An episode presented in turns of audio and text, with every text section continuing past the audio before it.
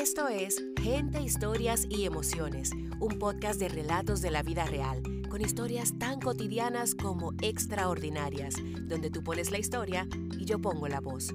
Soy tu host, Sixta Morel. Te doy la bienvenida y te agradezco tu compañía. Disfruta el episodio de hoy.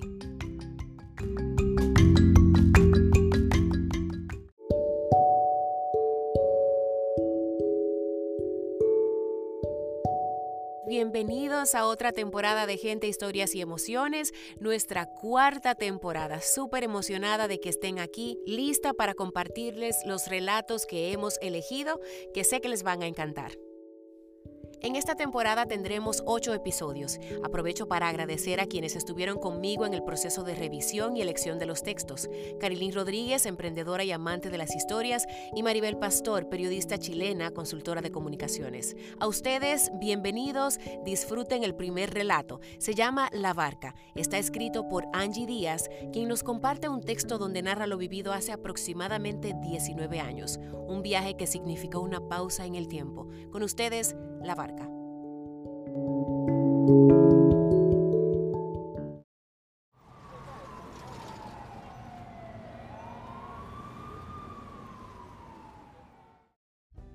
Dicen que el ruido viaja hacia arriba, pero a la altura de un piso 10 es difícil que lleguen las bocinas, el hollín y los insultos de los taxistas a los peatones. La luz que entraba por la ventana no se sentía y las esquinas de la habitación aún no despertaban, nosotros tampoco. Tan fresca la mañana, tan suaves las sábanas, tan pacífico el abrazo. El teléfono sonó a las 8 y 50. Era su mamá, ahogándose en sus palabras. Algo le contaba. Se le enredó la mano en la cortina de algodón blanco en su intento por mirar hacia afuera. Después de asegurarle a su madre que estábamos bien, cerró el teléfono, me miró y me dijo, se acaba de estrellar un avión contra una de las torres. Conocí a Fernando en Santo Domingo. Teníamos un amigo en común que insistía constantemente en que seríamos el uno para el otro. Él era el uno, de pelo enmarañado, sonrisa eterna y una inteligencia solo comparable con su seguridad a la hora de amarrarse ese pañuelo rojo en el cuello y montarse en su vespa azul. Era estudiante de psiquiatría, por supuesto, la mejor calificación de Nueva York y la segunda mejor calificación del país. Empezaba su especialidad y yo terminaba mi vida, envuelta en la mierda de un divorcio que me había reducido a niente. Era como un ángel que cayó en mi patio para convencerme de que yo no era la oscuridad en la que me había convertido, que todavía tenía aliento hasta para gestionar mi desnudez. Si además es psiquiatra, me va a resolver varios problemas, me dije. El primero será el del amor al prójimo, que no había entendido muy bien todavía. Para mí era simple. Si me quieres y te quiero, ríete de mis chistes y yo me reiré de los tuyos hasta que el mundo se acabe. Yo me reía de los chistes del dandy siempre, hasta cuando no me parecían chistosos. Yo iba más lejos. Lo que a él le parecía serio, a mí me lo parecía también, como el resguardo que su abuelita le colgaba en la cintura cuando sentía la cosa cerca. La vieja creía en todo. No era bruja, pero tenía un hermano vidente que salía de atrás de las puertas y siempre me anunciaba, tendrás una niña, y se llamará como la maipiola de San José de Ocoa. Nacerá calva, pero el día que le empieza a salir el cabello, no le parará de crecer. La vieja era un alacrán, puro pellejo pero con fuerza y firmeza para levantar aquel puño con el que me exigió silencio en la sala de parto, porque las mujeres de verdad no lloran. No me tardé nada en aceptar la invitación de Fernando a ese piso 10, a una habitación de estudiantes sin baño, con un colchón tirado en el suelo, en el que pasaría horas de soledad leyendo por primera vez a Junot esperando a que él llegara del hospital, porque de repente me dieron ganas de ser feliz sin hacer daño a terceros. Si vas a meter la pata, que sea con todo. Después planchamos esas arrugas. Llegué en un vuelo vespertino y me recibió con flores. Una semana bastó. Vimos un concierto de Beck, cenamos en la cervecería de Times Square, acordamos que yo vendería la casa de Santo Domingo para mudarme a Nueva York. Nos montamos en la 90 y nos bajamos en la 14. Caminamos en el village y dejamos que la música en vivo nos invitara a uno que otro restaurante. Me contó cómo sería su pedida de matrimonio en la cena de Navidad de mi familia cuando viniera a Santo Domingo. Fuimos al cine a ver Apocalypse Redux y debajo de una manta nos abrazamos. Lo disfruté todo, hasta la foto cliché en el Imagine de John Lennon y el interrogatorio de sus amigos en la emboscada que me hizo para conocerlos. Lo disfruté todo porque la oscuridad se había detenido en un momento verdadero en el tiempo. Pudo haber sucedido en muchas ocasiones, pero sucedió en esta. Y con esa llamada, ese martes 11, todo cambió. Móntate en la barca, me decía Fernando cuando yo me negaba a pensar en las víctimas y a entender su fijación con acercarse a la zona cero. Quería que me montara en la barca porque esa era su Ítaca. Ahí llevaba a sus parejas. A veces se la querían hundir, pero había quien la mantenía a flote. Abrazaba esa teoría. Hay que remar y solo hay espacio para dos en la barca. Y si has adquirido la molesta costumbre de la indecisión, tienes que tirar a alguien al agua. Había cuatro aviones en el aire. La radio insistía en que eran cinco. Llovieron las preocupaciones, las de mis padres, las de mis hermanas y sorprendentemente la del dandy. Llamaron a guerra, cerraron el paso, las escuelas, las entradas y las salidas, aspiraron el humo de las explosiones y bajaron la cabeza. Tuvo que pasarle esto a Nueva York, la ciudad más condescendiente que existe, que se muestra como la veas y según lo que escojas será su grama seca o su cemento fresco, su Hudson River o su Penn Station, sus vendedores de heroína o su Guggenheim. La ciudad del todo ahora era nada.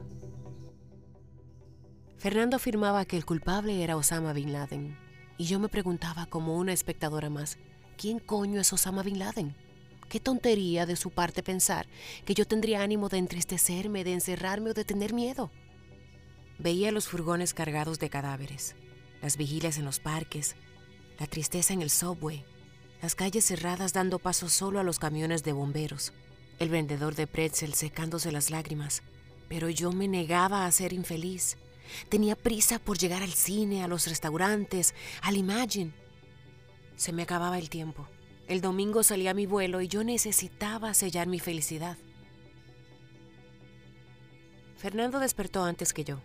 Preparó el café, ordenó los abrigos, llamó al ascensor. Me acompañó al taxi y me montó ahí las maletas. Todo lo hizo en silencio. La tristeza de la despedida fue mucho para los dos.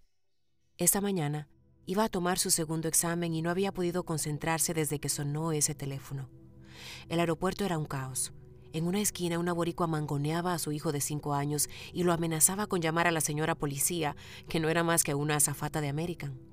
En la otra esquina, un hombre de unos 60 años trataba de convencer a su mamá de que entrara a migración, y a ella el llanto no la dejaba ni hablar.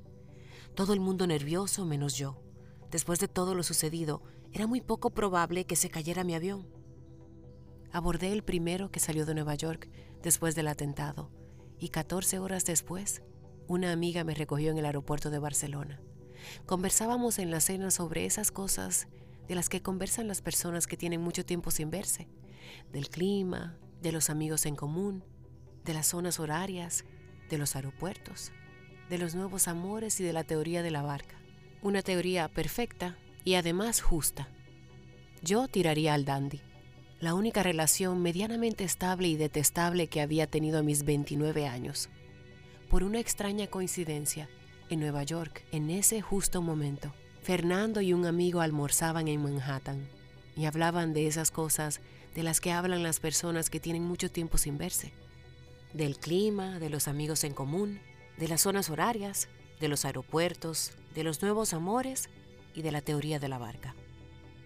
Justo en las coordenadas 44.68 y menos 37.21 del Atlántico Norte, mis palabras y las de él se cruzaron al afirmar lo que ambos ya sabíamos.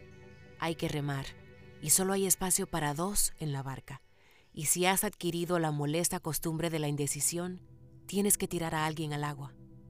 ¿Quién se quedaría en mi barca? Yo mencioné su nombre, pero él no mencionó el mío. Juro que en ese momento pude sentir cómo cayeron las torres gemelas.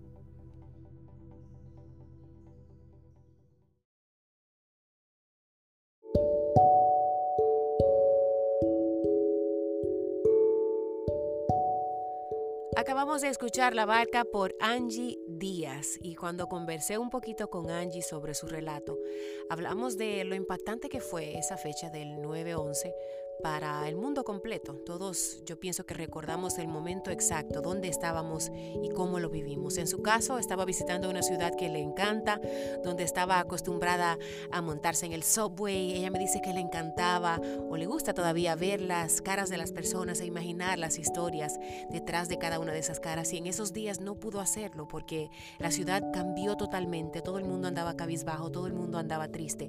Y casualmente, pues ese también era como un retrato de cómo se supone que ella se sintiera en esos días, luego de haber vivido unos años que fueron intensos, fuertes a nivel personal.